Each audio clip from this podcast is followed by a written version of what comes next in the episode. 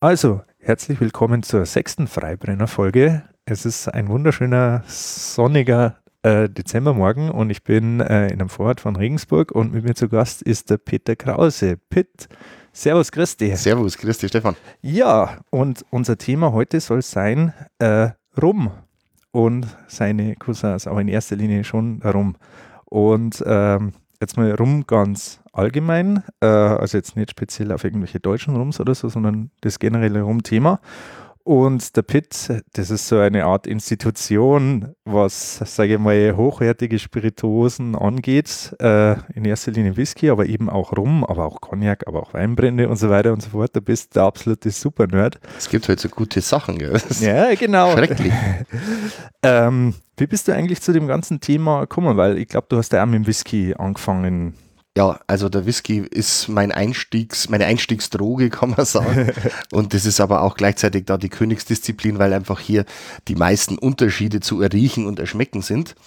Und über das bin ich aber über die Jahre einfach in ganz andere Spirituosen reingekommen und da ich eigentlich ein neugieriger Mensch bin und das immer furchtbar gefunden habe, wenn Leute sagen, ich trinke nur Whisky oder sowas, mhm. äh, habe ich einfach über den Tellerrand gerne hinausgeschaut und nicht nur im Spirituosenbereich, auch das Weintrinken oder das Biertrinken äh, ist sensorisch sehr spannend und die Produkte, die haben ja, die teilen ja oft Aromen miteinander mhm. oder stammen voneinander ab oder beeinflussen einander, wenn man zum Beispiel Reifungen in Sherryfässern oder sowas anschaut mhm. und man versteht dann das eine Produkt besser, wenn man Teile des anderen, das das beeinflusst, vielleicht auch trinkt. Ja, genau, das habe ich ganz vergessen. Du bist ja nicht nur äh, ganz aktiv bei äh, Slow Drink und äh, bei sozusagen den Whisky und Rumnerds, sondern du bist ja auch im Craft Beer Festival Regensburg ganz stark drin und äh, ja, im Keller hast du dir eine große Weinsammlung.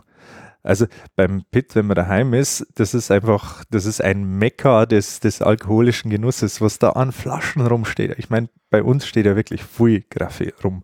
Aber was bei dir an Flaschen rumsteht und halt auch so altes, freakiges Zeugs, das ist einfach nur phänomenal. Ich wünschte, meine Frau könnte diese Begeisterung teilen.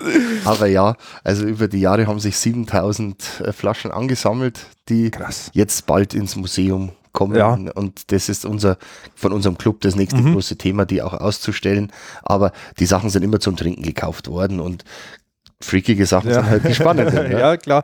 Das ist aber, da, da muss man sagen, erkennt man wirklich den Unterschied zwischen dem wirklichen spirituosen Liebhaber und dem, der das vielleicht ein bisschen so als Mode-Hobby oder so sieht, weil da gibt es diejenigen, die halt Flaschen kaufen und dann aber nie aufmachen, nie probieren. Mhm. Und die richtigen, muss man einfach sagen, Spirituosen werden dazu gemacht, um getrunken zu werden. Es hat niemand was davor, wenn er Flaschen irgendwie in einem Banksafe oder so Ganz rumliegt. genau. Also natürlich ist es heute auch ein Anlageprodukt in manchen Bereichen, aber äh, letztendlich macht es die Flasche auch nur wertvoll, wenn sie auch schmeckt.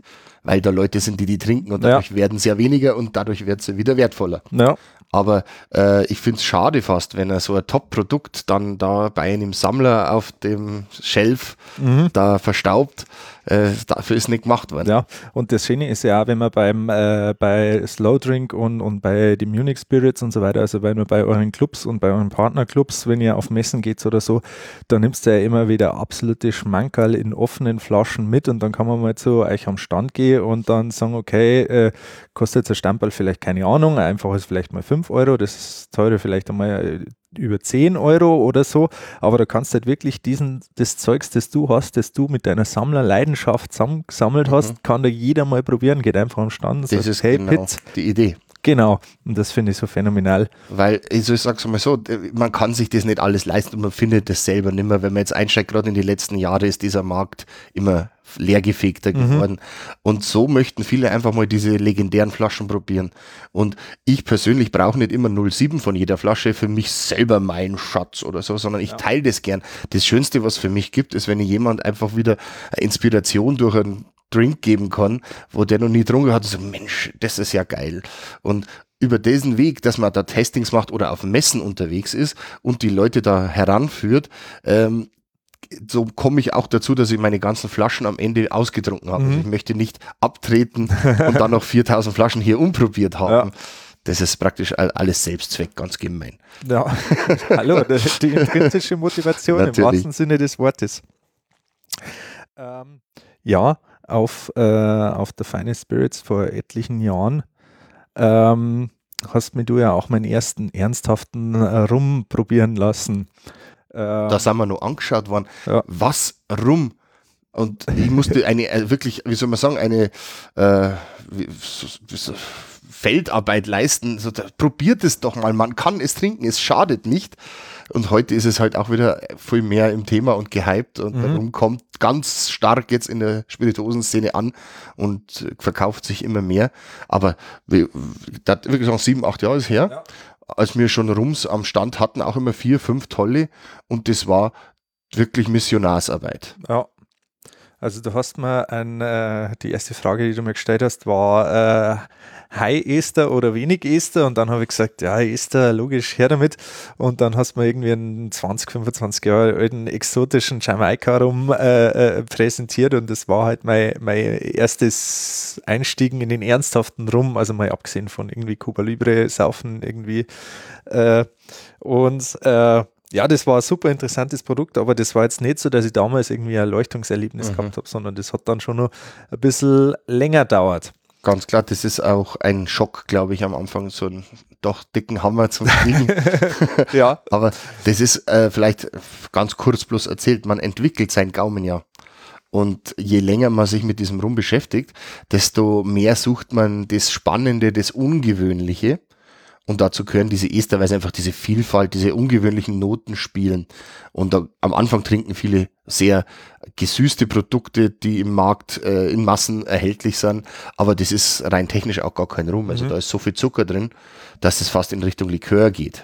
Ja, das äh, sieht man ja, wenn hinten schon Spirituose draufsteht, dann diese ganzen, was international als Spiced Rums gilt, ist ja in Europa einfach eine aromatisierte mhm. Spirituose, die hat bestimmt einen Rumanteil drin, aber da wird auch noch heftig mit Zucker ja. und Aromen und mit Farbstoffen und so weiter genau. noch, noch gefärbt. Nein, wir wollen uns schon über die richtigen Rums unterhalten. Denn ohne zu nerdig zu werden, das muss man sagen, da haben wir im Moment ein äh, Beschriftungsproblem in Europa. Also mhm. es ist eigentlich vieles, was da passiert, nicht wirklich für den Kunden zu erkennen.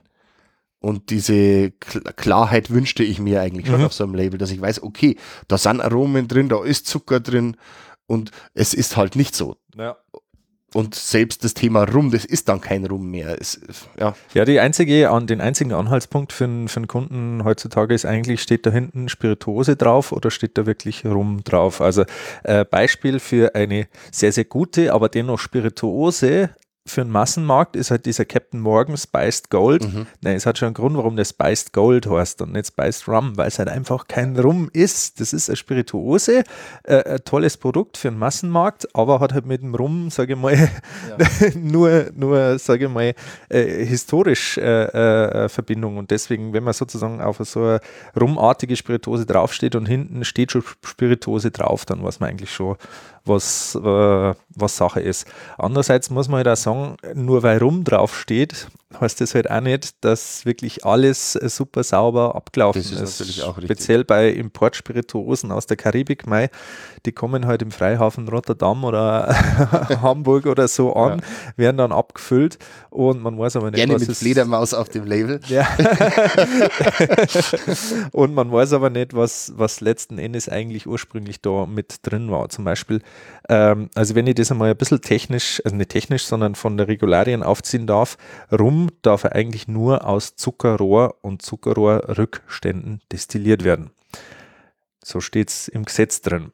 Jetzt ist aber halt auch bekannt, dass in der Karibik auch gern mal in diese Zuckerrohr, Melassen, Maische halt auch mal äh, Kokosschalenabfälle oder Ananasschalen oder so neigeben werden. Die geben natürlich ein gewisses Aroma, das natürlich sehr charakteristisch ist für die Karibik, aber streng nachgesetzt ja. wäre es eigentlich nicht zulässig.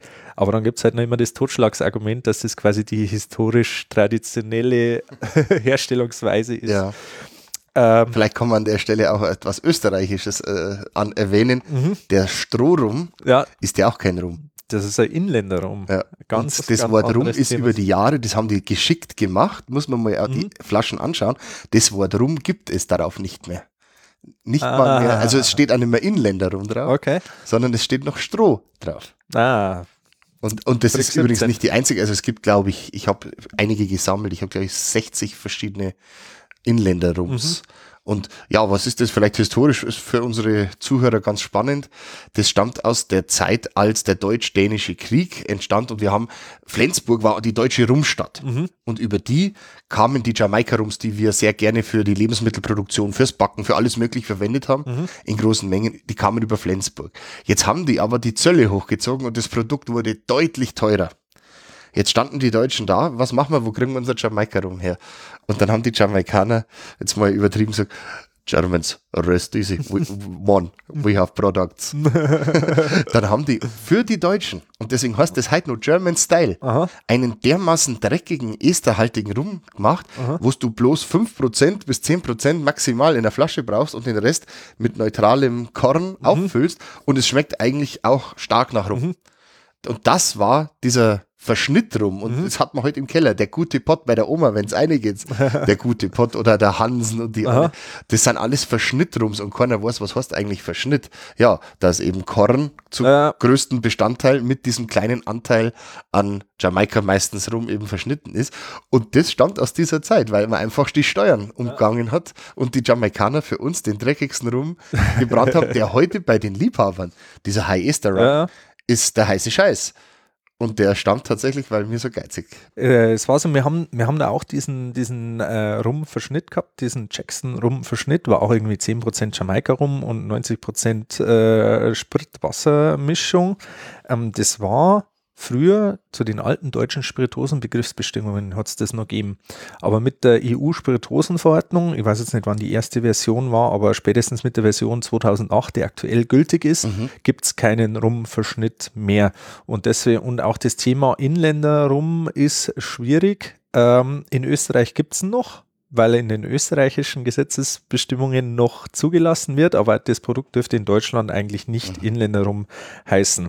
Was witzig ist, zum Backen funktioniert der super. Ja, Wahnsinn, der ist ja genau Oder dafür. Jagertee, ne? Das genau dafür ist er eigentlich da. Der ist ja nicht ja. zum Purgenuss, sondern eben zum Backen oder zum verschneiden. Ja, also nochmal, hier im Haus sind sehr, sehr viele Rums. Aha. Und meine Frau und ich, wenn wir da Plätzchen oder irgendwas machen, wir haben das probiert. Das ist eine Schande, wenn du da einen teuren Rum gibst und du hinten raus schmeckt dann der aus, mit dem Strohrum. ja, der ist halt genau dafür konzipiert. Das ist halt der Unterschied zwischen ja. dem Inländerrum und, und sage ich mal, einem normalen, schweren Rum. Aber vielleicht lassen wir nochmal äh, zurückgehen zur Herstellung von Rum. Also wir haben gesagt, er muss aus Zuckerrohr oder Zuckerrohrbestandteilen sein. Also meistens ist es die Zuckerrohrmelasse, die übrig bleibt aus der Zuckerherstellung. Genau, das sind aber, glaube ich, insgesamt sogar 95 Prozent, wenn nicht mehr auf mhm. der Welt, die über diese Art und Weise hergestellt worden sind. Und kommt ja auch also von den Sklaven. Die Sklaven, die diese Zuckerrohrfelder bearbeitet mhm. haben, die haben halt diesen die Überbleibsel aus der Zuckerproduktion benutzt und da mit Wildhefen dann in Töpfen sich den Tafia gemacht. Das mhm. war also die Vorform. Okay. In den englischen Gebieten hieß der Kill Devil. ich glaube, so hat er geschmeckt. Also aber daher kommt es. Das war also das, was man vom Zucker nicht mehr kristallisieren kann, ist mhm. die Melasse und das war das Ausgangsprodukt. In den französischen Gebieten haben wir da ein ganz anderes Thema. Hier wird der Zuckerrohrsaft verwendet. Geht auf den, tatsächlich auf den Napoleon zurück. Der hat in Europa den Anbau der Zuckerrübe vorangetrieben. Mhm. Und würde der Napoleon das nicht gemacht haben, dann äh, hätten die da drüben nie auf die Idee kommen, was machen wir jetzt mit unserem Zuckerrohr? Weil es wurde weniger Zucker für Europa nachgefragt mhm. und die Bauern, und deswegen heißt dieser Rum, diese Sorten Rum Agricole, mhm. ist auch daran zu erkennen, dass er die mit RH gerne schreibt. Mhm. Ähm, die haben dann eben einen anderen Ausgangsstoff. Es ist zwar auch das Zuckerrohr, aber eben hier nicht zwischen Station Zucker machen, sondern rein das Rohr ausgepresst und mit diesem Saft, der da rauskommt, sofort verarbeitet, wird der Rum erstellt. Und der schmeckt dann tatsächlich etwas anders und ist auch von der Ergiebigkeit her etwas teurer, zeigt aber Terroir, mhm. während die Melasse eigentlich Core Terroir mehr zeigt. Das ist ganz witzig, wenn du auf Französisch, nehmen wir mal Guadeloupe, mhm. selber probiert, du hast ein Ende der Insel und da das andere und es ist alles gleich. Alles wurde beim Destillieren mhm. gleich gemacht und sogar dasselbe Zuckerrohr, bloß um ein paar Kilometer an anderer Stelle. Aha. Und das Produkt schmeckt deutlich verschieden. Aha. Krass. Also. Ja, nein, das ist aber, das macht es, also man muss sagen, Rum ist ja eigentlich eine Spirituose, die wie so viele andere Spirituosen eigentlich aus dem Abfallprodukt einer mhm. anderen Herstellungsart äh, sozusagen gemacht wird. Aber andererseits ist es krass, dass Rum halt, also egal ob jetzt Zuckerrohrsaft, Rum Agricole oder der klassische Rum aus, aus der Melassevergärung, dass es halt so unglaublich unterschiedliche Varianten gibt, die alle irgendwie ganz, ganz anders schmecken, ja. aber doch sozusagen eine Gemeinsamkeit haben.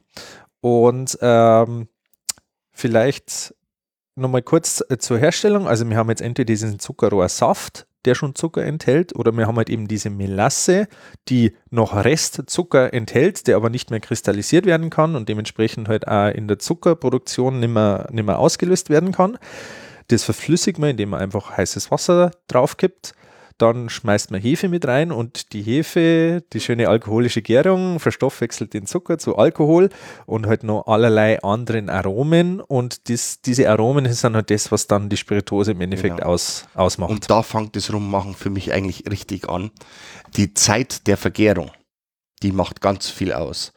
Also ich, in, als vereinfachte Formel, je länger du etwas gären lässt, desto wilder wird es hinten raus mit den Aromen. Mhm.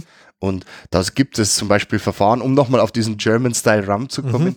die werden dort drei Wochen und länger in offenen sogenannten Thunder Pits mhm. äh, vergärt und da riecht es auch nicht wirklich schön in der Nähe. ich sage immer, das ist auch kein veganer Rum, weil da fliegt gerne mal ein Vogel drüber oder ein Tier. Nein, äh, sparen beiseite. Aber das ist dann natürlich das, was du später verstärkst. Destillation ist Verstärkung des Ausgangsproduktes. Mhm. Und wenn du dann da schon etwas sehr extrem riechendes in der Fermentation hast, dann kommt auch etwas Extremeres als Produkt hinten raus. Aber es gibt auch Rumdestillen, die zum Beispiel innerhalb St. Cruzan zum Beispiel, mhm. die haben nur, äh, glaube ich, 23, 24 Stunden Verkehr. Okay. Das, das ist, ist dann ja, sehr sauber. Ja, das ist ja eher schon ganz nah an, am, am Whisky eigentlich dran, der ja auch sowas ja. 36 Stunden ja. sowas hat. Ja, da haben wir jetzt im Endeffekt schon die zwei großen Arten des Rums eigentlich aufgemacht. Also in der, in der Verordnung wird er unterschieden in einem leichten Rum und in einem schweren Rum und der leichte Rum sind häufig weiße Rums, also weißfarbene Rums und das sind, wie du gesagt hast, die sind sauber vergoren, die sind äh, relativ kurz vergoren, die, da will man sozusagen möglichst wenig äh, sage ich mal, äh, außergewöhnliche Aromen durch wilde Vergärungen und so weiter erzielen, sondern das soll eigentlich ein möglichst straightes Produkt sein und es wird auch äh, in großen kontinuierlichen Kolonnen gebrannt, auf Rektifikationsanlagen nochmal gereinigt und sauber gemacht und so weiter und das ist das, was man üblicherweise so als weißer Rum ja. und der kann in der Extremform ist der so rein, dass man den fast vom Wodka nicht mehr unterscheiden kann. Das ist ja immer so, dass genau diese weichen Sachen im Englischen das Smooth, das ist das, was die Masse erreicht. Also so traurig sich das für uns Kenner anhört, die Masse mag den Alkoholgeschmack ja erstmal überdeckt haben. Mhm. Also wenn etwas zu sehr nach Alkohol schmeckt, stört die das. Aber das ist ja eigentlich da, im Alkohol sind ja die Geschmäcker drin. Aber es gibt ja auch viele Cocktails, wo du einfach so einen Träger im Hintergrund brauchst, der den Cocktail nicht beeinflusst. Und da sind die natürlich ideal. Ja, freilich. Deswegen gibt es ja auch Wodka-Cocktails, wo man sich natürlich. eigentlich denkt, warum macht man eigentlich einen Wodka-Cocktail, wenn sobald man Saft oder so reinschüttet, man ja. Wodka fast nichts mehr schmeckt. Aber das ist genau der Punkt. Man bringt dadurch in den Cocktail Alkohol rein, ohne die restlichen Aromageber wie Säfte, wie Muse, wie irgendwas zu beeinflussen. Also wie gesagt, das sind diese, diese leichten Rums, die auch meistens weiß sind. Und dann gibt es das, das Gegenteil noch, eben diese schweren Rums, wie du gesagt hast, wo man durch sehr, sehr viele Gärungsnebenprodukte und so weiter und durch Veresterungsreaktionen äh, ganz, ganz viele chemische äh, Moleküle erzeugt, mhm. Die halt einen ganz, ganz anderen Charakter geben. Genau, die werden auch gerne in den Potstills gebrannt, weil du da einfach auch noch mehr Aromen erhältst, auch wenn es weniger effizient ist. Mhm. Und die werden dann auch sehr, sehr häufig also wie gesagt, es gibt nichts, was nichts nicht gibt, aber sehr, sehr häufig werden die dann eben auch fast gelagert, kriegen dadurch die Farbe und sind dann auch diese braunen Rums, mhm. wie man es bei uns kennt. Ähm, genau, aber wie gesagt, es gibt nichts, was nicht gibt. Es gibt auch fast gelagerte Rums, die dann über Aktivkohle wieder blank filtriert ja, werden. Das glauben mir die Leute nicht, dass ein weißer Rum gelagert sein ja, kann. Das ja. ist aber tatsächlich der Fall. Und äh, umgekehrt ist es so, dass es natürlich auch viele braune Rums gibt, die, sage ich mal, wenn überhaupt nur sehr, sehr kurz gelagert sind und wo dann halt mit äh, Zuckercouleur oder mit Karamellzucker ja. äh, sozusagen nachgefärbt wird. Ich sag's mal vorsichtig, die Altersangaben im Rum sind sehr kreativ. Ja, und das ist leider ein, äh, ein bisschen ein Problem in der ansonsten extrem schönen Kategorie rum, dass du halt im Endeffekt auf fast nichts verlassen kannst. Die Schotten mit einem Scotch Whisky und mit dem mhm. Scotch Whisky Act haben ja quasi den Schuss gehört und, und die Scotch Whisky Association schaut halt extrem drauf, dass keiner da Schindluder mit dem, mit dem heiligen Gral, dem Scotch Single Malt äh, macht und beim Rum ist es aber heute so, da gibt es halt keine zentrale Behörde und da gibt es auch niemanden, der irgendwie auf die Qualität schaut. Und mei, das sind halt häufig dritte Weltländer, wo halt einfach Recht und Gesetz und Regulierungen und so weiter, sage ich mal, mhm. als unvermüdliche Maßstäbe oder unverbindliche Richtlinien gelten. Ja. Aber äh, oder man wendet Tricks an, dass man dann das Alter einer Solera als das Alter des Rums angibt. Ja, ja schwierig. Es ist, es ist schwierig, wobei man sagen muss, das Solera-Verfahren wenn man Solera draufschreibt, dann kann der Kunde ja im Endeffekt noch sagen, okay, äh, wenn da Solera 15 Jahre draufsteht, ja okay, dann weiß er, dann sind vielleicht 5% von dem mhm. Produkt 15 Jahre alt und alles andere ist jünger. Ja. Aber wenn halt da draufsteht, irgendwie über Serum 15 Jahre, der Kunde geht eigentlich davon aus, dass wirklich alles mindestens 15 Jahre mhm. alt ist, so wie es beim Whisky halt ist. Ja. Und beim Rum, wie gesagt, das Zeug kommt im genau. Container, also wirklich im Container, wie, wie Öltanker, kommt das Zeug in Amsterdam oder in Rotterdam an. Und, das äh, ist nicht sehr romantisch. Na, aber du hast halt ja keine Ahnung. Und es ist halt auch analytisch, sagen wir mal, sehr, sehr schwer nachzuweisen, mhm. ob der auch wirklich diese Jahresanzahl hat. Vor allem, wenn sehr, sehr viele unterschiedliche Produkte zusammen verschnitten werden, geblendet werden und dann. Das war das, was ich vorher auch meinte mit dieser Transparenz, ja. die ich mir wünschte. Aber ich zäume das Pferd mal von hinten auf. Auf der anderen Seite finde ich total unterschiedlich zum Whisky das Alter des Rums nicht so wichtig. Also ich trinke sehr gerne junge Rums und ich finde nicht, dass zum Beispiel gerade, wenn man mal diese High Ester Rums anschaut aus Jamaika oder so, dass die von der Lagerung äh, immer profitieren. Mhm. Oft werden diese funkigen Aromen, die gerade man so liebt, äh, durch die Lagerung wieder glatt gebügelt und dann hast nach 20 Jahren einen rum, den du vielleicht von einer anderen Insel auch sofort so haben hättest. und äh, ich finde, dass also auch ein eins- oder zweijähriger Rum schon richtig Fassaromen in sich tragen kann. Dazu kommt auch diese Reifung wo. Also es gibt natürlich viele, die inzwischen die Rums in Europa reifen, die in der Karibik destilliert werden, weil mhm. du deutlich weniger Angels Share hast. Der Angels Share in der Karibik ist brutal. Du verlierst ja. so viel aus dem Fass. Irgendwie 20 Prozent pro Jahr habe ich mal ja, gelesen als ja. Zahl. Also weil es halt einfach auch so heiß immer ist. wieder die Fässer voll machen. Ja. Also du hast, du fängst mit 100 Fässern an und nach drei Jahren hast du ein Drittel eigentlich umzuschütten und ein Drittel der Fässer bleibt dir dann über. Das ist Wahnsinn. Und auf der anderen Seite ist aber dieses heiße Klima und die Temperaturwechsel dort natürlich einer schnellen Reifung sehr förderlich. Und du kannst äh, den gleichen Rum mal vergleichen, wenn er in Schottland oder Europa gelagert ist und auf der Insel, schmeckt wirklich anders. Mhm. Nach der kurzen Zeit mal, dass man schon sieht, äh, dieses Heiße gibt auch andere Aromen und man kann dann selber entscheiden, was mag man lieber. Ja. Das ist auch was, wo, äh, wo ich wirklich äh, sag, ist, ist, Rum kann ja theoretisch überall auf der Welt destilliert werden. Es gibt nur eine Ausnahme, dieser Rum Agricole, der darf halt nur in den französischen Überseedepartements mhm. destilliert werden. Das ist Martinique, Guadeloupe, La Réunion ja. im Indischen Ozean. Äh, Ding haben wir noch. Na, Mauritius, glaube ich, oder? Ja. Also, äh, wie gesagt, alle, alle französischen Überseedepartements da darf Rum agricole gemacht werden und sonst nichts. Aber Rum an sich darf überall gemacht werden. Es gibt Rum aus Amerika, es gibt, es gibt jetzt einen Rum aus Schottland, es gibt deutsche Rums. Äh ich habe einen nepalesischen da, ganz berühmt für Zuckerrohranbau. Aber ähm, wie gesagt, das ist eigentlich äh, einerseits das Tolle an Rum, dass er halt eben überall äh, gemacht werden kann, aber er hat halt dann überall eine andere Geschmackscharakteristik und man muss aber sagen, der karibische Rum schmeckt halt wie der karibische Rum schmeckt aus einem guten Grund, weil halt der eben Klima und, äh, und sage ich mal, äh, die Biosphäre an sich und, und die Reifungsmöglichkeiten und so weiter so sind, die kann man halt schwerlich woanders mhm. nachmachen und drum schmeckt halt ein amerikanischer oder ein schottischer oder ein deutscher Rum. Der, das können extrem tolle Produkte sein, aber sie schmecken halt ganz anders wie ein karibischer Rum. Auf jeden Fall. Und da ist auch diese Geschichte, also wenn man das nur aufmacht, das finde ich vielleicht auch noch spannend. Die Besatzer dieser Gegend, es waren ja verschiedene Länder. Diese Kolonialmächte. Diese Kolonialmächte. Und die Trinkgewohnheiten der jeweiligen Kolonialmacht, die die Insel beherrscht hat, hat den Rum beeinflusst. Das heißt, wenn du jetzt den Engländer hast, der in seinem regnerischen, kalten Inselstaat sitzt, der trinkt halt gerne etwas Schweres, Wärmendes wie ein Whisky oder so. Und so macht er auch seinen Rum. Und da haben wir dann eben schwere Heavy Rums, die aus Potstills kommen, während du der Spanier, der gerne in der warmen Gegend einen leichten alkoholischen Trinker, der, der kann jetzt mit so einem schweren Rum bei 25, 30 Grad im Schnitt nichts mhm. anfangen. Der nimmt eher einen kontinuierlich gebrannten, leichten Rum. Und wenn man die zweimal anschaut, das, das beeinflusst natürlich die Machart. Oder die Franzosen, die ja während der Reblauskatastrophe übrigens dann sehr viel rumgetrunken haben, weil der ganze Cognac und Co. weg mhm. war, äh, die haben halt diesen Geschmack gern gemacht. Und so schmecken tatsächlich Agricole-Rums oft einmal von der Richtung her ein bisschen nach Cognac.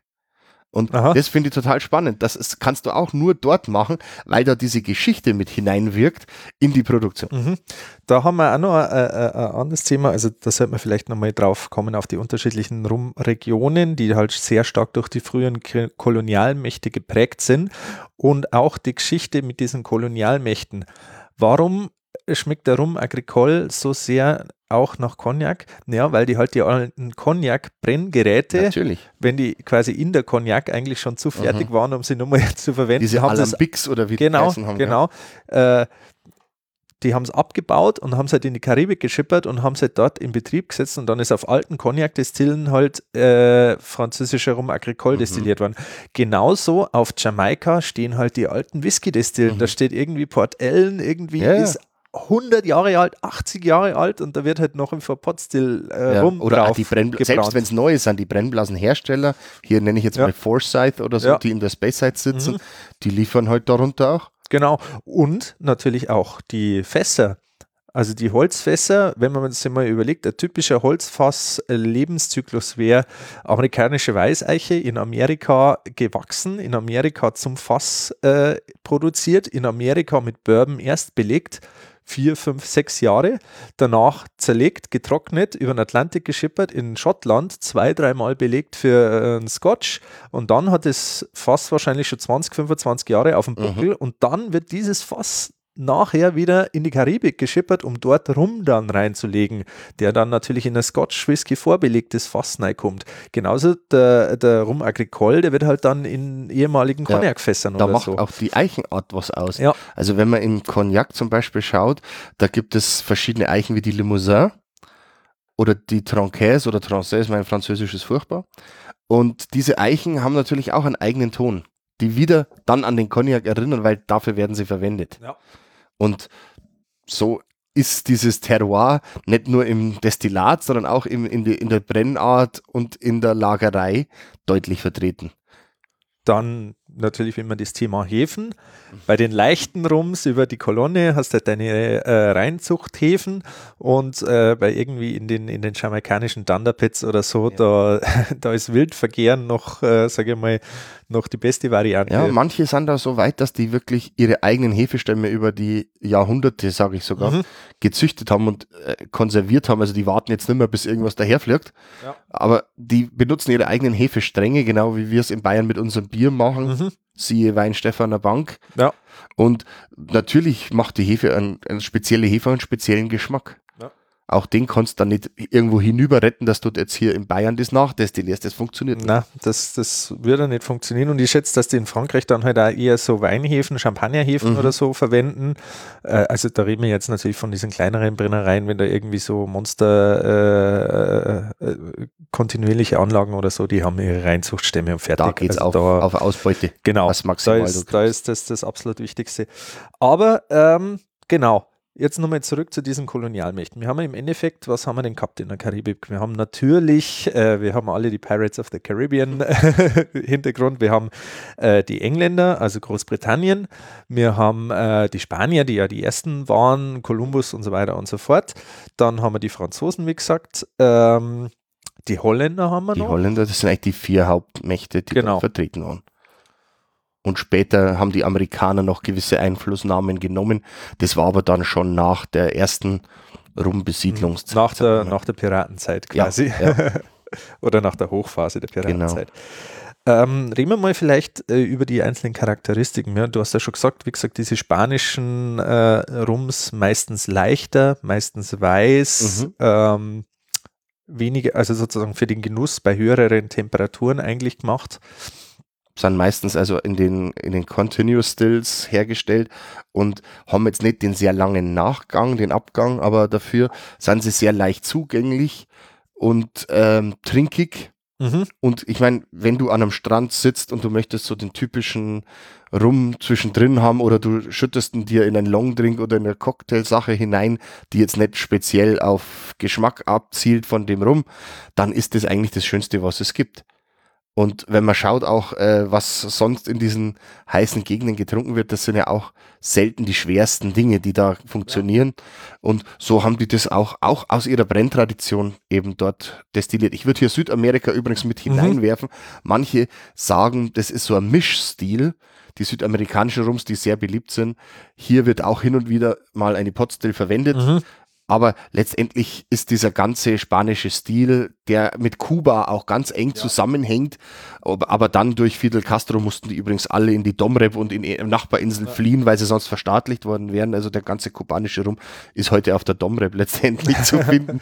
Und, Und, so, und teilweise in den Bahamas. genau. Also die Familie Bacardi ist ja auch geflohen und ist in der, Genau. hat in der Domrep und auf den Bahamas dann Brennereien gebaut und gekauft. Also das ist diese Thematik und du hast hier natürlich schnell durch ein Fass äh, einen Effekt, weil der Rum das sehr leicht aufnimmt, weil er leicht ist. Also er, der setzt jetzt keinen großen Widerstand gegen das Fass und da hast du nach kurzer Zeit schon sehr schöne Vanillenoten drin und das ist immer etwas hellfruchtig und Mhm. dann kannst du da natürlich relativ schnell einen geschmacklichen Einfluss üben. Mhm.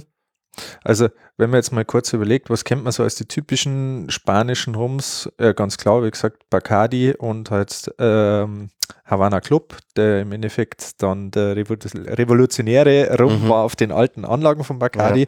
Und dann gibt es natürlich die ganzen Rums, die man, also sozusagen aus Mittel- und Südamerika, also Genau. Venezuela, Kolumbien, Ecuador und so weiter. Ja, Diese- das sind auch in Deutschland unsere Markenblockbuster, die zwar sehr süß sind, aber das, damit fangen die meisten Leute an.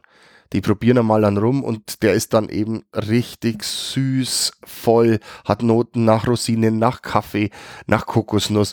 Und wo das erstmal herkommt, ist die Leute egal. Mhm. Aber das ist einfach ein schöner Drink, der sehr gefällig ist, durch, durchaus komplex ist Mhm. und durch seine Süße sehr eingängig ist. Und über dieses äh, Einstiegstor, sage ich, sind glaube ich 70, 80 Prozent der Rumtrinker in den letzten Jahren, die dazugekommen sind, gekommen. Aber die emanzipieren sich mit der Zeit auch von diesem Stil, vor allem von dem Süßen und suchen dann nach spannende Produkte. Was man den Fehler nicht machen darf, ist, dass man sagt, jetzt das wäre nicht spannend. Es gibt zum Beispiel auch wunderbare spanische Rums in diesem Stil, Mhm. die aber doch nachhaltiger schmecken. Ja. Da ist zum Beispiel, wenn man in Kuba kriegt man normal nicht den spannendsten rum, aber da gibt es eine Brennerei, die heißt Sancti Spiritus, ich finde den Namen auch super. ähm, die macht hervorragenden, noch im alten Stil schmeckenden Rum, der überhaupt nicht gesüßt wird und Mhm. sollte man mal entdecken. Interessant. Müssen wir mal nochmal eine Abendsession bei dir machen. Dann ähm, gehen wir nochmal äh, weiter über die Franzosen, weil wir das Thema eben schon gehabt haben. Wie gesagt, Zuckerrohr, Saft, der mit Wein oder Champagnerhefen vergoren wird, auf, äh, nach dem Charenteser Brennverfahren. Oder regionale Hefestämme, tatsächlich haben Aha, die auch. Also es okay. ist nicht nur so, dass sie das von Frankreich ziehen, sondern die haben teilweise auch eigene Sachen. Und genau. Und war die Charakteristik von dem, wie du schon gesagt hast, die haben halt, die haben halt Noten, naja, wie ich, ich sage immer so ein bisschen erdig. Ja, Was- grasig, erdig Mhm. ist hier, dass du, wie wenn du in, in den Rasen reinschnüffelst erstmal. Und Vogelwild, sehr wie der Himbeerschnaps. Mhm. Gerade die Weißen. Also, wenn man den Leuten mal so ein, so ein A- Agricole-Rum in Weiß gibt und du sagst es ihnen nicht und sagst, das ist jetzt eine Mischung aus Himbeerschnaps mit Limette, der nicht sauber brennt ist, dann kaufen die dir das ab. Aha. Also du hast auch noch so einen Touch Limette gern mit drin, so ein Abrieb eher davon und eben diesen Himbeergeist, Ge- äh, Aroma dazu, Erde, Gras, sehr trocken das Ganze. Also die sind am Anfang bei Verkostungen eigentlich die, die am schlechtesten bei den Leuten ankommen. Mhm. Sie sind teurer außerdem, weil dort werden europäische Löhne gezahlt. Ja. und ähm, süß ist halt beliebt und das ist etwas schwieriger. Das ist komplexer. Ja, ist halt nicht so eingängig. Genau. Und damit äh, fallen es erst einmal eher durch, außer bei denen Leute, die in diese Richtung schon trinken. Ja. Aber sehr, sehr viele Unterschiede gibt es allein da, wenn man durch Martinique sich trinkt. Oder noch spannender finde ich Guadeloupe. Das ist so Martinique in Dreckiges für mich Guadeloupe. ähm, da gibt es fantastische Rums, die unterschiedlicher nicht sein können. Äh, und hier hast du auch in diesen Inseln eine Altersangabe, die gilt. Okay. Also das ist das ein, die einzige Appellation, wie man, man kennt es ja vom Wein auch. Genau, und vom äh, Cognac. Genau. VS, Es sind VSOP tatsächlich und so dieselben weiter. Begriffe dort. Mhm. Also da gibt es dann den XO, Ja. VS und VSOP und so weiter. Das könnte durchaus sein, dass der wirklich auch die EU-Spirituosenverordnung gilt. In der ist es ja ganz genau geregelt. Also was heißt ganz genau? Äh, es wurde versucht zu regeln, es ist natürlich wieder mal ein bisschen in die Hosen gegangen. Und jetzt versuchen sie es bei der Neuordnung der Ja. Spirituosenverordnung diesmal aber wirklich richtig zu ja machen. viele Interessen hinein. Ja, Das klar. ist Aber im Endeffekt werden die, also sozusagen diese Altersangaben VS, VSOP, Superior und so Mhm. weiter, die halt für den Cognac eigentlich gelten, die sollen in Zukunft für alle Spirituosen in der EU auch zu verwenden sein. Und wenn man, jetzt ist halt die Frage, ist Martinique, ist Guadeloupe, zählt es als Frankreich und damit EU und damit EU-Spirituosenverordnung oder sind es unabhängige Länder? Da muss ich jetzt ganz ehrlich sagen, da bin ich jetzt ein bisschen äh, äh, Erdkunde-Idiot, das könnte man aber in der Wikipedia mit Sicherheit nachlesen. Aber wahrscheinlich werden sie die halt einfach an den französischen Regulierungen Ja. orientieren. Ich finde das ehrlich gesagt ein bisschen schwierig. Ich möchte ein, vielleicht, wenn es niemand langweilt, in die Cognac-Historie hineingehen. Diese, Sehr gern. also VS oder VSOP und das, das alles geht auf sogenannte Konten zurück und nicht auf Jahre. Und es gibt offiziell keine Cognacs im Moment noch, nächstes Jahr ändert sich das ein bisschen, die älter als sechs Jahre kontiert werden. Aha. Also wenn die Stufe XO erreicht ist, Dann ist, momentan sechs Jahre, dann dann, ist ist der. Käse gebissen. Ja. Und es gibt aber schon seit Jahren diese Bestreben, dass ein guter XO-Cognac bis zu 35-jährige ODV mit drin hat. Mhm. Und das musst du halt dann dem Produzenten glauben, dass der das reinlegt. Aber wenn bloß bis sechs Jahre kontiert wird und diese Konten sind nicht genau ein Jahr, also das ist hochkompliziert, so ein, ein Stichtag- Jahr und ein Monat oder Ja, so. Stichtag ist, glaube ich, immer der 31.3., Ja. Schrägstrich 1.4. Und dann hängt das über manchmal. Genau, Ja. genau. Also das ist dann schon schwierig. Und jetzt nächstes Jahr wird der XO-Cognac, lass mich nicht lügen, ich glaube auf zehn Jahre erhöht und Mindestalter acht oder zehn, ich glaube jetzt zehn. Mhm. Aber letztendlich ist das auch noch nicht genug. Und, und relativ unscharf das Ganze. Und ich finde es auch dann schwierig, wenn du jetzt gerade beim Rum, wenn ich jetzt meine Clubrums mische, da habe ich ganz junge Anteile drin. Und dann habe ich aber auch ganz alte Anteile drin. Und wenn ich, wie, wie, wie, wie, bewerte ich das jetzt? Also Spannendes ich Thema. kann jetzt, wenn ich jetzt wirklich so wie beim Whisky operieren müsste und den jüngsten Anteil angeben müsste, dann habe ich Nulljährige drin und habe auch 30-Jährige drin. Habe Ja. ich nicht mal an VS. Ne? Dann, ja, ja, freilich. Und ja, ich bin gespannt, was da rauskommt. Ich, also, was ich mir wünschen würde, wäre einfach nur ein bisschen Transparenz. Und weniger, dass man jetzt da verpflichtet, irgendwie so äh, Altersangaben. Man, also beim Rum, wie gesagt, was auf den Inseln passiert, liegt in Gottes Hand. beim Cognac ist tatsächlich so, die haben ja auch quasi dieses BNAC, dieses Büro Nacional, äh, Nacional, das spreche ich Spanisch aus, dieses Büro Nacional de Cognac, äh, Mhm. also das ist wie die Scotch Whisky Association, die da halt Die wirklich mit Argusaugen da drauf geht schaut, gar ob das, ob das passt oder nicht passt. Und beim Rum, wie gesagt, sind, sind, äh, tra sind ist Transparenz, sage ich mal, nachgelagert, ist gut. Ja. Aber genau, jetzt haben wir Spanien, jetzt haben wir Frankreich. Ähm, Gibt es zu holländischem Rum irgendwie speziell was zu sagen? Mir wäre jetzt ehrlich gesagt nichts bekannt. Ich glaube, die Holländer haben wir in erster Linie importiert Ja. und uns gar nicht so sehr viel in ihren Kolonien rumgebrannt. Wüsste ich jetzt auch Ähm, nicht sofort. Ein Holland muss man, das, da darf man einen kleinen Einschub Blender gab es. die wichtigste, die wichtigste holländische Kolonie war ja nicht in der Karibik, sondern das war ja quasi äh, das heutige Indonesien. Und da gab es ja den Arak oder gibt es auch noch den Arak. Der Vorgänger des Rums eigentlich. Genau, und diesen Arak, das ist eigentlich das, was der typische Holländer eigentlich, äh, also holländischer Rum ist Arak, kann man mal so Mhm. ganz, ganz plakativ vereinfachend sagen. Und der Holländer, vielleicht vorweggenommen, das ist eigentlich der, der aus den Produkten etwas gemischt hat. Also es gibt in der Rumgeschichte einige holländische Blendmaster und eben auch in Holland, in den Niederlanden dann Firmen, die speziell importiert haben und hier zu den weltführenden Firmen gehören. Ja, ich meine, es, es hat einen Grund, warum wir vorher schon angesprochen haben, da Hafen Amsterdam, Hafen mhm. Rotterdam, warum da das meiste reinkommt. Nicht nur, weil es die größten Handelshäfen sind in Europa, sondern weil da halt auch wirklich für diese, diese Rum-Tradition, äh, dieser Rumhandel hier halt einfach dominierend ja. war. Gut. Und dann, ja, England, Great Britain. Und äh, Great Britain haben wir im Endeffekt, bevor es die USA gab, war die, der britische Einflussbereich in erster Linie die Bahamas, dann ähm, was haben wir noch? Jamaika, Barbados, Barbados und Guyana mhm. spielt hier auch noch eine wichtige Rolle. Und diese Geschichte des Rums ist ganz eng mit dem sogenannten Todd verbunden. Das war diese Brit britische Navy, äh, ja, ja. Genau, genau, Also genau. es standen jedem äh, Navy und jedem, tatsächlich auch jedem Armeesoldaten a half a pint of rum täglich zu. Und äh, das musste erst in der Menge erstmal produziert werden, das musst du dir mal vorstellen. Ja. Und wenn man jetzt in diese Geschichte schaut, es war nicht immer schön, ein, ein Seemann zu sein. Die sind in irgendwelche englischen Kleinstdörfer nein, haben sich die 14-jährigen Burm rausgezogen und auf ein Schiff gehockt. So, du bist jetzt Soldat und tschüss ne, dann trinkst du auch gerne mal einen Rum, um dieses ja. Leben zu auszuhalten. Ja. Und jetzt, wenn da jedem Soldaten half a pint of rum täglich zusteht, da hast du dann 600, 700 Distillen am Leben zu erhalten. und genauso war es. Also dieser englische Rum, der da verschnitten wurde, der war eben schwer alkohollastig und auch aus den, weil England eben gern Whisky trinkt mhm. und aus den Potstills. Aus den Potstills und eben lange Esterketten, solche Thema, solche Thematiken mhm. werden hier getrunken.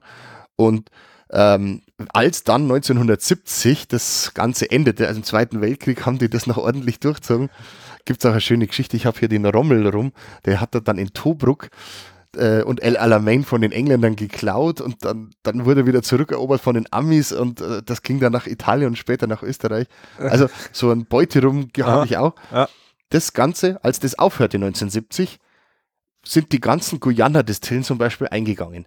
Da, wurden, da waren 200 Distillen an dem sogenannten Demerara-Fluss, deswegen nennt man den Fluss, Daher der Demerara. Daher der Name. Mhm. Und ähm, heute gibt es dort noch ganze eine Distille. Okay. Und die hat aber was Schönes gemacht. Die haben sich die ganzen Brennblasen der historischen Distillen in ihre Firma hineingestellt, um diese Geschichte irgendwie okay, noch cool. zu erhalten. Und da gibt es ein Gesetz auch wieder, das es nur beim Rum gibt. If you own the still, you own the name. Ah, okay. Und so kann heute noch ein Port Morant oder so Aha. oder ein Enmore destilliert werden, obwohl der gar nicht mehr dort verhaftet ist, wo er ursprünglich Und die stand. Brennerei so eigentlich gar nicht mehr Richtig. existiert. Stell dir das mal beim Whisky vor, wenn du jetzt ja. die Artback Brennblase kaufst, dann kannst du hier in äh, Niedergebraching einen Artback brennen. Geil. Ja, ähm, haben wir aber im Endeffekt auch sehr unterschiedliche äh, Dinge, weil ich meine, ich glaube ganz speziell, äh, klar, Guyana und Barbados haben einen hohen Namen oder haben einen weit bekannten Namen und halt als eben britischer Rum par excellence der Jamaika Rum. Genau. Barbados auch übrigens die älteste Mount Gay 1703 mhm. war die erste offizielle Rumbrennerei in der Karibik. Cool. Ja, das ist schon ordentlich, ordentlich alt. Ähm, ein, naja, machen wir, machen wir vielleicht nachher noch als, äh, als kleinen Einschub. Aber wie gesagt, Barbados, äh, Guyana, da haben wir halt Rums, die auch häufig Potstill-Verfahren, auch schwere Rums, gelagerte Rums, die halt viel, viel Körper haben, aber nicht ganz so eingängig vielleicht sind wie die Spanier. Ja, die brauchen schon mal eine Fassreifung meistens, außer du magst es halt richtig dreckig. das gibt es auch, aber das tut denen gut, eine gewisse Zeit im Fass. Ähm, und äh, das ist für den erfahrenen Rumtrinker eigentlich das spannendste Gebiet nach einer Zeit. Neben den Agricole-Rums in ihrer Vielseitigkeit. Wer auf viele Aromen steht, wer starke alkoholische Getränke wie Whisky liebt, der findet halt hier die meisten Aromen. Und die Kultdistillen wie Caroni, die ja auch Trinidad in dem Fall sind, mhm. oder eben die, Goya die British Guiana Distillen, die jetzt alle bei Diamond Distillers in dieser Halle stehen, oder die Barbados, die leicht kokoslastig sind, mhm. und die Jamaikaner, allen voran Jamaika Rum mit seinen Aromen. Ja, also das ist eigentlich das, was ein Rumtrinkers Herz höher schlagen lässt. Mhm. Barbados, ähm, wie heißt die Brennerei nochmal? Foursquare? Foursquare, genau. Ist äh, also, äh, also ganz bekannter Ja. Name für, Ja. für Barbados rum. Und auf Jamaika haben wir, ähm, wie gesagt, da haben wir das Thema, diesen klassischen Jamaika rum. Und das ist für denjenigen, der sich jetzt eigentlich nichts drunter vorstellen kann, wer schon mal sozusagen Rum-Torte oder Rum-Törtchen oder irgendwas, Ja. dieses Aroma, dieses hochestrige, äh, ätherische, ich sage immer so ein bisschen wie eine Heubrause mit äh, äh, Eisbonbon mit Mhm. ganz viel Zucker. Das ist quasi das, was diese Jamaika Rum Ja. Ausmachen. Und diese Alle- High Ester also- Alle Regler auf 11. This goes to 11. genau. Und, und so muss man sich die vorstellen. Also auch äh, so Früchte, die kurz vor dem Vergehren stehen, also die sind nur gut und die haben den massiven Fruchtgeschmack und den Zucker drin. Und kurz bevor die drüber gehen, Ja. sind die drin. Oder was du auch in einem Jamaika rum hast, das hört sich jetzt erstmal nicht schön an, aber das, du kommst heim und in deinem Sackerl Zitronen ist eine ah, blau worden. Mhm. Dieser Geruch, den hast du sofort in der Nase. Ja. Und dieses Zitronige, bevor das praktisch zum Faulen anfängt, das hast du da auch drin. Oder so eine leicht braune Banane. Also alle Früchte auf Vollgas geschalten und viele andere ungewöhnliche Sachen wie so heiße Erde sind da drin. Mhm. Das ist aber das, wo ich sage, das macht für mich auch einen großen Teil des, sage ich mal, des Fames, des Rum aus. Also klar, diese äh, spanischen Rums, auch wenn sie lang gelagert sind, die sehr, sehr stark über diese karamelligen, süßlichen Toffee-Noten und so weiter kommen. Und das Gegenteil ist halt der, der Jamaika Rum, Mhm. der die halt voll mit der Geraden in die Fresse geht. Also die anderen sind so Everybody's Darling. Mhm. Und bei diesen Potstill-Rums kann man sagen, wenn du mich nicht magst, musst du halt noch an dir arbeiten. Also, ähm, was gibt es an Jamaika-Rums, die man so kennt? Ähm, ich glaube, den, den Appleton Ja, ist gehört Jamaika-Rum. auch dieser berühmteste äh, weiße Rum dazu, der auf Jamaika in jedem Haushalt nicht fehlen darf, der Ray and Nephews, Mhm. der übrigens hervorragend ist in seiner Fassstärke. Die, die, die brauchen die für alles. Das ist das, das ist, sage ich mal, der Edelstoff von Ja. Jamaika. Und dann hast du noch so tatsächlich äh, Brennereien, die auch viel für die Lebensmittelindustrie herstellen. Hampton Estate wäre Mhm. hier zu nennen, die fantastischen, dreckigen Rum machen, aber auch ganz saubere. Also die haben alles im Angebot und hier äh, wird viel für die Lebensmittelindustrie als Rumgeschmack gemacht. Mhm. Wenn du heute eine Rittersport kaufst, Rittersport Rum oder Ja. irgendwie so eine Rumpraline, Traubenuss oder Rumnuss oder so. den Geschmack, den du da drin Ja. hast, das ist immer der Jamaika Rum, weil der sich in kleinsten Menge schon durchsetzt. Ja. Da würde jetzt ein spanischer Rum gar keinen Sinn machen, aber wenn du in so einer riesen Kuvertüre von Schokolade ein paar Tröpfchen Jamaika Rum zugibst, dann schmeckst du es schon. Der Jamaika Rum wird ja eigentlich dann auch kategorisiert, je nachdem, welche Esterzahl das der hat. Genau. Also das, das ist so quasi Milliliter Esterverbindungen pro Liter Produkt und das geht halt an bei irgendwie so 10, dann schmeckt man es schon, aber die Spanier sind zum Beispiel alle drunter. Dann, ich glaube, also nagelt mich jetzt bitte nicht fest, das müsst ihr nochmal nachschauen, aber so bis 1000 Ester pro Liter ist so, sage ich mal, noch trinkbarer Jamaika rum. Es gibt aber auch Rums, die halt wirklich auf 10.000 Esterverbindungen hochgejagt werden und die sind dann wirklich nur noch zum Ausmischen in Schokolade oder Ja. in Backwaren oder so. Weil Das ist dann der German Style. Aha, Davor gibt es, das heißt Plummer, dann gibt es Wedderburn, Continental und dann German und davor sind eher noch die harmlosen Sachen. Und die meisten Rumbrennereien bedienen tatsächlich das ganze Spektrum dort. Und es gibt manche, die machen aber nur diese Vollgas-Sachen. Was noch zu nennen wäre, ist zum Beispiel Worthy Park, finde ich auch eine ganz Mhm. spannende Brennerei. Aber viele mehr. Also Jamaika hat selber auch jetzt erst eine neue Brennerei wieder eröffnet. Spannend. Gut. Äh, was ich vorher noch sagen wollte, ähm, kehrt ein bisschen zum Thema spanischer Rum und zwar der aller, allererste Rum, der überhaupt gebrannt wurde, noch bevor die Karibik überhaupt entdeckt wurde. Auf den Kanarischen Inseln wurde angeblich vorher schon Rum, also Zuckerrohr angebaut und dann halt, oder also müsste ich jetzt auch nochmal ganz genau nachschauen, aber es war sozusagen eine ganz, ganz frühe Rumdestillation und ganz, ganz viele Rumbrennereien gibt es noch auf den Kanarischen Inseln. Und, äh, ich ganz eine spannende Information, die ich gar nicht habe. Und das würde eigentlich Sinn ergeben, weil das wurde ja aus der alten Welt da drüber gebracht. Ja. Und das war ja der erste Stopp. Genau, das war der erste Stopp. Also quasi das Zuckerrohr kam, kam aus der Karibik, aus Mittelamerika, aber noch bevor dort rumgebrannt wurde, wurde das schon auf den Kanarischen Inseln angebaut und dort schon, also meine Informationen sind, dass der erste Rum auf den Kanarischen Inseln gebrannt wurde. Mhm. Ähm, äh, Kumpel von mir, der ist, äh, also ist Deutscher, der auf den Kanarischen Inseln aufgewachsen ist, der ist quasi ein Kanario und äh, der hat gesagt, da gibt es Dutzende Rumbrennereien, also alles so im Style unserer kleinen Obstabfindungsbrennereien. Es gibt, glaube ich, eine oder zwei größere Rumbrennereien. Hab da ganz fantastische Rums aus der Gegend getrunken. Ja. ja. Und äh, das sozusagen auch noch als Spezialfall quasi der, der spanischen ja. Madeira Rums. hat mir neulich jemand ein paar Sachen mitgebracht. Habe ich auch nicht gewusst, dass es auf Madeira Rums gibt und ja, ma macht Sinn, weil warum, ja. wenn, warum auf den äh, Kanarischen Inseln und nicht auf, äh, auf Madeira? Genau. Gut, was haben wir eigentlich noch? Also es gibt ja nicht nur den Rum, den wir aus Zuckerrohr und Zuckerrohrmelasse machen. Jetzt gibt es nur zwei Möglichkeiten. A, Sachen, die wie Rum hergestellt werden, aber nicht aus Zuckerrohr.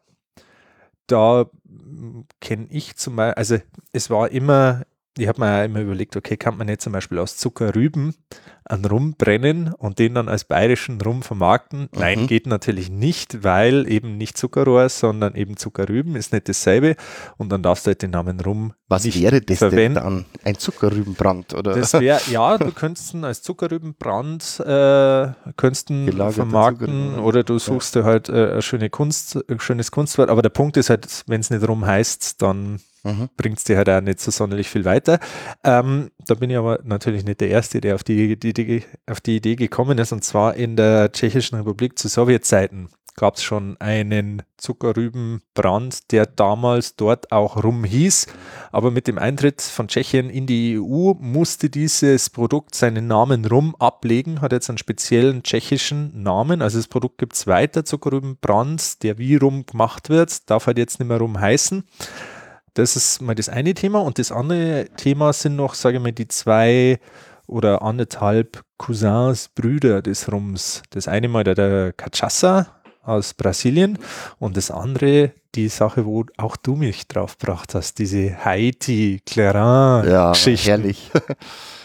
Also der Cachaça ist eigentlich ein Agricole-Rum von der Art und Weise her. Mhm. Also wird auch aus Zuckerrohrsaft gemacht und je nach Hochwertigkeit dann gelagert oder äh, teilweise eben mit mehr Geschmack oder mit weniger äh, produziert. Was man sich wundert, so Produkte wie P2 bei uns, also das, der Name, den der, man damit verbindet, den kennt man dort unten gar nicht in Brasilien der ist dort relativ unbekannt mhm. und äh, die haben halt ihre eigenen Marken. Und hier, wenn man zum Beispiel mal äh, Barea oder solche Sachen nimmt, da kriegst du dann zehn Jahre gereifte Cachaça, die auch fantastisch sein können. Sind oft aber auch mal gesüßt. Ja. Äh, vor allem im günstigeren Bereich sind sie fast immer gesüßt. Auch hier das Auge mal aufmachen und bis zu 30-jährige Cachaça kann man bekommen. Das ist ein Hochgenuss. Ja, Cachaça hat er bei uns, also ich meine, ist er bekannt durch die Kaipi-Welle vor 10, 15 Jahren, 15 Jahren wahrscheinlich. Und muss man aber sagen, Cachaça kann halt so, so viel mehr als bloß eine Basisspirituose für, ja. für da ein bisschen Limetten-Smoothie sein. Ja. Das ist so ein Randgebiet, das irgendwie leider sich nicht durchsetzt, genau wie der Mezcal. Mhm. Äh, alle reden von Tequila eigentlich ist jeder Tequila ein Mezcal, ist bloß die langweiligste Form davon und setzt sie nicht durch. Und der Cachaça ist eigentlich auch ein total spannendes Produkt. In München gab es einmal eine Bar, die sich speziell darauf äh, versteift, versteift hat und mhm. da gab es dann 100 verschiedene Cachaça zum Probieren. Also tolle Welt, aber durchsetzen wird sich das glaube ich nicht. Ja auch jetzt mit der Fußball-WM habe ich gedacht, dass da vielleicht ein bisschen was mehr rüberschnappt, mhm. aber ich glaube, das, das, hängt halt einfach damit zusammen, dass äh, die Handelsverbindungen zwischen den karibischen Staaten, die ja Ex-Kolonien europäischer Länder sind, gut, Brasilien ist natürlich auch Ex-Kolonie Portugals, aber Brasilien, äh, der Handel mit Brasilien ist schwierig. Das weiß der Penninger genau. Äh, ja, da habe ich äh, mal gehört, dass ihr da ein bisschen Kontakt hattet, oder? Nein, mein Kollege, der Christoph Bauer, äh, mein Co-Geschäftsführer, der war mit einer bayerischen Handelsdelegation in Brasilien. Ähm, natürlich offizielles Deckmäntelchen, um zu schauen, ob die Mhm. Brasilianer einen Blutwurz haben Ja. wollen, aber dass das natürlich Hirngespinst war, das war uns damals auch schon klar. Aber wenn es eine Delegationsreise mit dem bayerischen Landwirtschaftsminister nach Brasilien gibt, eine Woche lang Brasilien anschauen, da war er natürlich der Erste, der da dabei war. Ja, aber da gibt es auch diese deutschen Kolonien, der Blumenau. Ja, genau, genau. Und äh, die Kollegen von Unterberg, ein Familienzweig der Unterbergs, ist ja auch äh, nach Brasilien ausgewandert und haben ja auch diesen Brasilberg in Brasilien gemacht. Also sag mal so, das Deutsche an sich oder deutsche Kultur ist in Brasilien jetzt nicht so sehr fremd. Aber man muss sagen, es ist halt, es ist halt, sage ich mal, so äh, Developing Nation und Handel zwischen Europa und Brasilien ist einfach schwierig, muss man einfach mal sagen. Hat auch ganz viel mit der Korruption einfach da unten zu tun.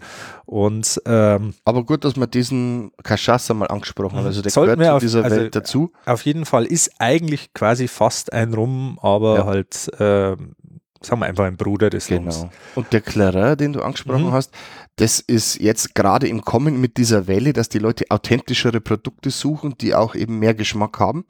Auf Haiti gibt es diese Bauerntradition des Brennens, die hier äh, den sogenannten Clarin brennen.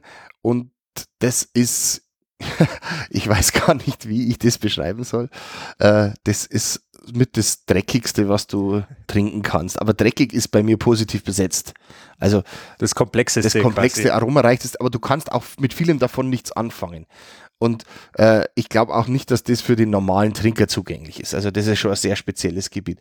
Aber da sind die Italiener hingegangen, äh, der Gargano zum Beispiel, und hat sich da die drei für ihn interessantesten Bauernbrenner angeschaut, hat mit denen gesprochen, hat die soweit mit Geld unterstützt, dass die regulär äh, Clarin produzieren können, der auch vermarktet werden kann Aha. und hat diesen weißen Clarin dann eben angeboten. Und das Zeug hat so, also angefangen in Paris und in Italien, in Frankreich und in Italien, große Erfolge gefeiert. Und wenn man das einmal hat, Stefan, du beschreibst das vielleicht noch besser. Wie war dein Eindruck von diesen Produkten? Boah, das ist jetzt, das ist jetzt knapp über ein Jahr her, dass ich das letzte Mal diesen Clarin getrunken habe. Ähm, er, also er hat erstens mal dieses dreckig ist einfach da, man muss einfach sagen, da ist also Vorlauf, Nachlauf, Abtrennung und so weiter ist da. ja, äh, ob es überhaupt stattfindet, sei dahingestellt. Du siehst mich, gell? Man hat, man, also wenn ich mich erinnere, ich habe auch sehr viele äh, Beerennoten, Himbeeriges und so weiter drin gehabt. Ich habe auch ein bisschen rauchige Noten gehabt, äh, sehr, sehr viel Fehlgärungstöne, Buttersäure, Milchsäuretöne und so weiter. Aber alles so in einer Art und Weise, wo man sagen muss, klar, für den Anfänger ist das überhaupt nichts. Aber für jemanden, der sensorisch interessiert ist, ist es natürlich ein wahnsinnig aufregendes und spannendes Feld, wo du halt wirklich dich an dieses eine Glas ran und da kannst du fünfmal, zehnmal reinschnuppern, reinschmecken und hast immer wieder andere Geschmäcker, die du noch identifizieren kannst. Und das ist wirklich, also es hat einen Grund, warum Willkommen sowas. im Land der tausend Aromen. Ne? Ja. Ist schon so. Also warum sowas in, in, in Paris und in Italien bei den eben bei den Connoisseurs und bei den feinen äh, Geistern und Geschmäckern gut ankommt, weil die wollen sich immer noch wieder irgendwie auf die Spitze treiben mit Mhm. noch abgefrickteren Produkten und der Clarin natürlich auch jenseits von allen, sage ich mal, das, was in Europa, äh, sage ich mal, Hygiene und Ja. Lebensmittelhygiene technisch Ja. möglich wäre, das geht halt dort und das ist denen scheißegal. Und aber das ist halt auch back to the roots. Ne? Also das ist, was, glaube ich, dieses Produkt ausmacht, dass man eine Alkoholproduktion mal schmeckt, wie sie vor hunderten von Jahren wahrscheinlich auch Ja. war. Und nur ein bisschen in die, in die, Jetztzeit gerettet, dass es noch verkaufbar ist. Ja. Aber das ist schon ein spannender historischer Winkel, den man da vielleicht in der Blickrichtung einnimmt und hatte dann auch bei Serge Valentin und anderen einfach Höchstnoten bekommen aufgrund dieses interessanten Charakters. Aber Zugänglichkeit ist halt hier das Thema. Aber, aber auch das gehört zu diesem Thema Rum und äh, Zuckerrohr dazu. Und finde ich, da sieht man schon, wie weit diese Welt ist. Also man kann nicht nur immer von der Interessen, äh, von diesem tollen Gebiet Whisky sprechen, das natürlich das vielfältigste Ja. ist. Darum kommt da fast hin, Ja. wenn man sich ein bisschen damit beschäftigt. Sehr cool. Wunderbar. Danke dir, Pitt, Du gern. für dieses tolle Gespräch, Ich für bin dieses auch erst interessante am mich Thema. selber ausbilden. Ich muss noch ganz viel Trinkarbeit leisten, aber das ist ja schön. da kann ich nur meinen, meinen guten Freund und, äh, und ja, ich nenne ihn jetzt einfach mal so offensiven Mentor, den Siegbert Henning zitieren wieder. Essen, Wissen und Trinken Wissen ist angefressen und angesoffen. Ja. Trink dich schlau. Und in diesem Sinne, ähm, vielen Dank für eure Aufmerksamkeit und probiert neue Sachen. Ja. Sensorik ist ein unglaublich spannendes Thema und jeder hat sein Handwerkszeug immer dabei. Danke. Danke und bis zum nächsten Mal.